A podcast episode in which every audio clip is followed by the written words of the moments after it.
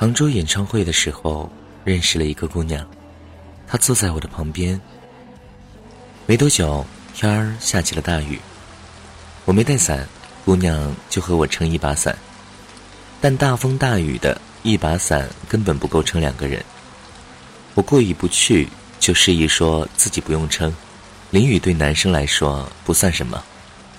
姑娘执意要我撑，说是我不撑了，她也就不撑了。后来雨停，姑娘浑身湿透。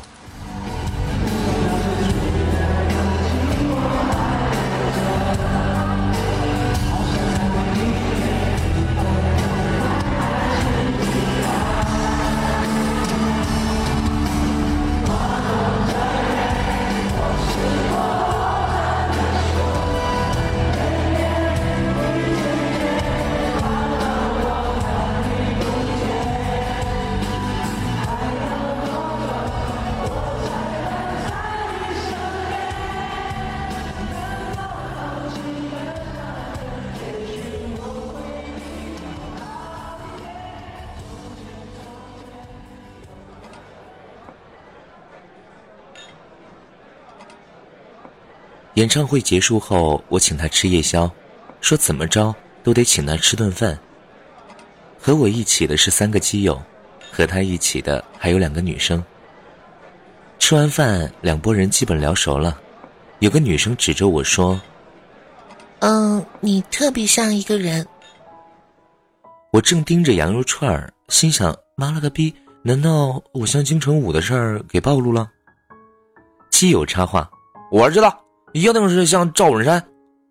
那女生接着说：“你特别像她的前男友。”我察觉来者不善，低头一顿埋头苦吃，这个话题也就被我们这么糊弄过去了。第二天我们要走，姑娘也在虹桥，我比她早出发一个小时，我们一起买了早饭，我们都没说话，临走前互留了电话。回家以后特忙，很快就把这回事儿给忘了。很久以来，我们也没有联系过。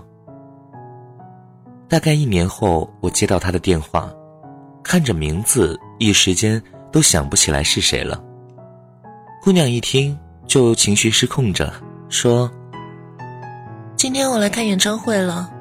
上次看演唱会，看到有人特像你，我一瞬间都以为你来了。”我刚开始还想解释，后来才懂他是以为自己拨了另一个号码。演唱会结束后，他给我来电话说：“对，对不起，我刚刚情绪失控了。”我说：“没关系啊，正好让我听完一首歌。”他说：“谢谢你。”我说：“谢什么？我什么都没做。”姑娘说：“谢谢你没有挂电话。”我们就开始有一搭没一搭的聊天。那时是我假期，也会常回复。才知道他杭州演唱会时刚分手，打前任电话时他一直不接，后来直接关机。再后来有天他说：“谢谢你，我觉得我现在醒了。”我说。嗯，那就好。然后我们就再也没联系了。我一直都忘了这个插曲，直到后来听江婷说她以前的故事。江婷从高中就喜欢老林，但老林在好几年里都一直不知道江婷的存在。江婷是老林的初中学妹，高一时，江婷上的高中和老林所在的高中恰好是对门儿。两人的学校只是隔了一条街。江婷每天放学第一时间就往校门外跑，就为了远远的看老林一眼。放学时人潮涌动，能把那一条街挤得水泄不通。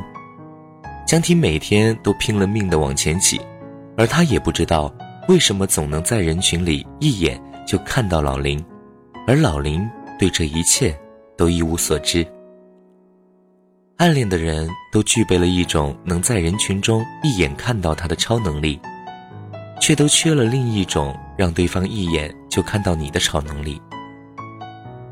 暗恋暗恋着，到了高三，这期间，江婷不止一次的想要表白，可她连和老林先做朋友的勇气都没有，永远是这么远远的望着。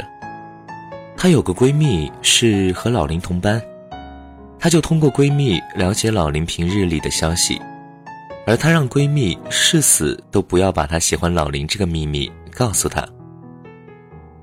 当她知道老林要考去南大时，她对自己发誓，总有一天她也要去南京。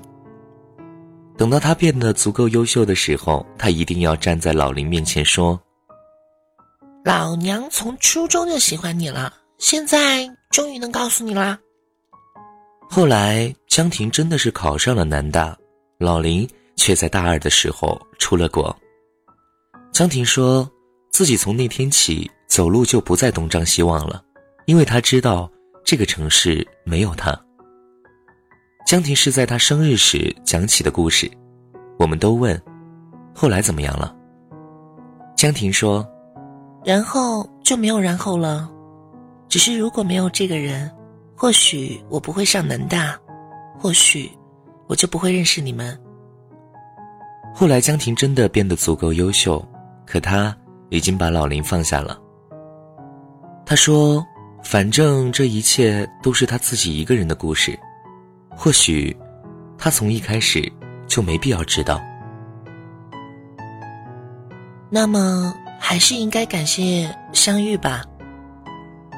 他是这么把他的故事说的尾。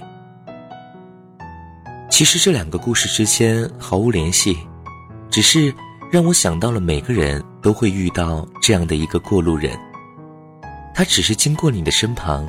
你知道，他不会走到你的生活里，却在无意中给了你些许力量。他是一个平淡无奇的人，还是一个遥远的偶像，这都无所谓了。后来他消失在你的生命里，你们之间再无联系，或许你们之间从来没有什么联系。他就是这么经过，然后消失，或许。对于另外一个人来说，你也是这样的存在。在需要力量的日子里，有个人出现，那么，谢谢你。尽管你听不到，尽管不知道未来的你会去向哪里，都感谢曾经遇见你。如果我恰好路过你的身旁，给了你一些力量，那么，也不需要客气。有些人相遇，就是为了告别。往后的日子里，我们都要不辜负自己。愿有人陪你，颠沛流离。下雨天了怎么办？我好想你，不敢打给你，我找不到原因。为什么失眠的声音变得好？熟悉沉默的场景，做你的代替，陪我等雨停。